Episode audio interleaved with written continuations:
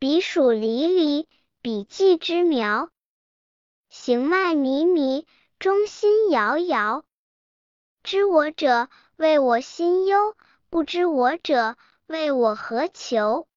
悠悠苍天，此何人哉？彼黍离离，彼稷之岁。行迈靡靡，中心如醉。知我者，谓我心忧；不知我者，谓我何求？悠悠苍天，此何人哉？彼黍离离，彼稷之始。行迈靡靡，中心如噎。知我者，谓我心忧；不知我者，谓我何求？悠悠苍天，此何人哉？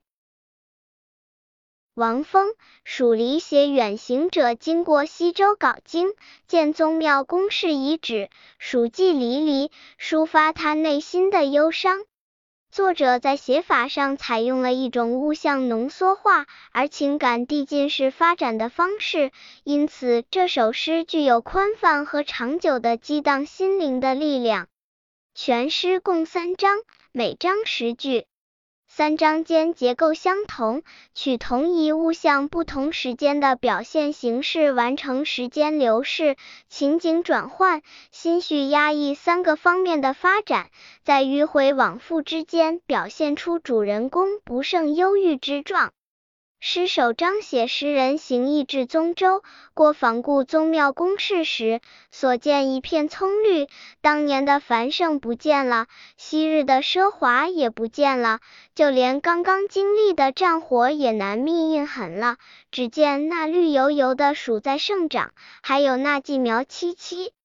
一切景语皆情语也。亡国为人间词话，黍稷之苗本无情意，但在诗人眼中却是勾起无限愁思的引子。于是他缓步行走在荒凉的小路上，不禁心惊摇摇，充满怅惘。怅惘尚能承受，令人不堪者是这种忧思不能被理解。知我者谓我心忧，不知我者谓我何求？这是众人皆醉我独醒的尴尬，这是心智高于常人者的悲哀。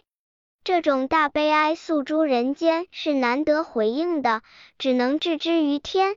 悠悠苍天，此何人哉？苍天自然也无回应。此时诗人郁闷和忧思便又加深一层。第二章和第三章基本场景未变，但纪苗已成纪岁和纪时。技术成长的过程颇有象征意味，与此相随的是诗人从中心摇摇到如醉如噎的深化。而每章后半部分的感叹和呼号，虽然在形式上完全一样，但在一次次反复中加深了沉郁之气。这是歌唱，更是痛定思痛之后的长歌当哭。其实，诗中除了黍和稷是具体物象之外，都是空灵抽象的情境。